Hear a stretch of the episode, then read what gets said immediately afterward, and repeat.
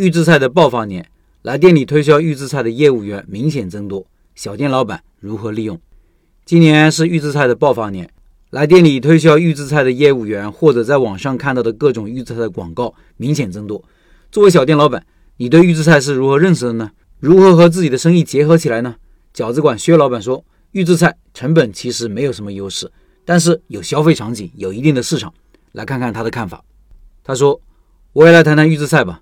我对预制菜的理解就是提前做好的菜。其实我们生活中很多菜都是提前做好的，比如泡菜、咸菜、酱菜。按照我的理解，这种加工好的菜拿来就可以吃的，就算预制菜。老干妈、辣酱、下饭菜、牛餐肉。”鱼罐头、乌江榨菜等等，这些我们都是已经吃了很多年的。为什么那么多人排斥预制菜呢？我觉得主要原因还是不信任。三鹿奶粉、地沟油、纸壳包子、腐肉火腿肠等等这些食品出过很多安全事故，消费者的记忆里难以抹去。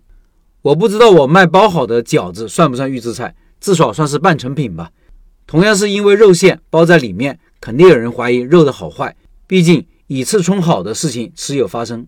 我开店十年，每天都是买新鲜的肉和菜来包饺子，并且保证当天包完。乱来的话，食品法是会管的。现在不像二十年前罚款了事，食品出现问题是会坐牢的。我也买过预制菜来吃，像酸菜鱼、留一锅金头巴脑，我都觉得味道挺好，至少比我自己做的好吃。我也觉得比外卖来的好吃。当时肉完就吃，个人觉得比外卖半小时后送到吃的舒服。如果外卖点麻辣烫，我都觉得自嗨锅更能满足我。现在我出门，如果让我从方便面和预制菜上做选择，我肯定会选择预制菜。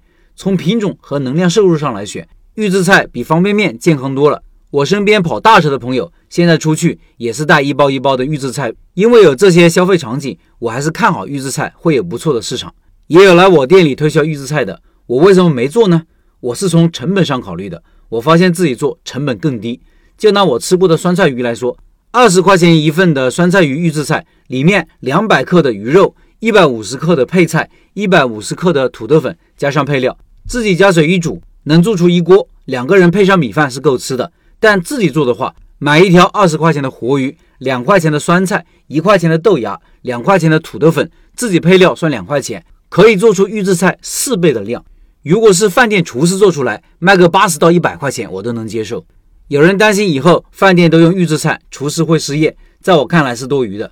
要是我去饭店吃饭，我肯定会选择带锅气的菜，这是必须的。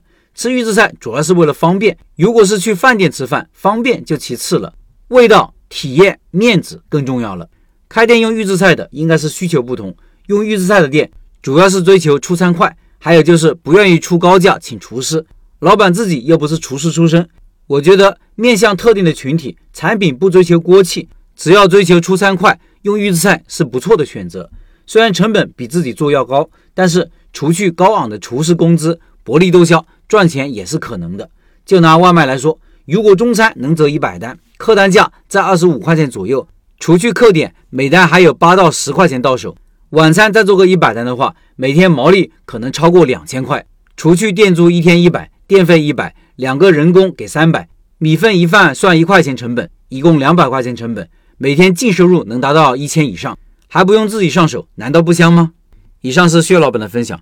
关于预制菜，我觉得在出行上还是挺有消费场景的，比如薛老板说的货车司机，还有就是各种喜欢户外休闲娱乐和户外运动的人，光是这两部分群体就挺大的市场了。尤其是户外群体，有消费能力，相对来说他们更追求品质生活。太适合不过了。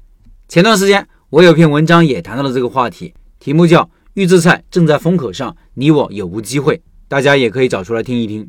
最后，八月份的拜师学艺项目就是东北饺子，直播时间是二十八号晚上八点，也就是明天晚上八点。感兴趣老板可以进入直播交流群和薛老板直接交流，音频下方有二维码。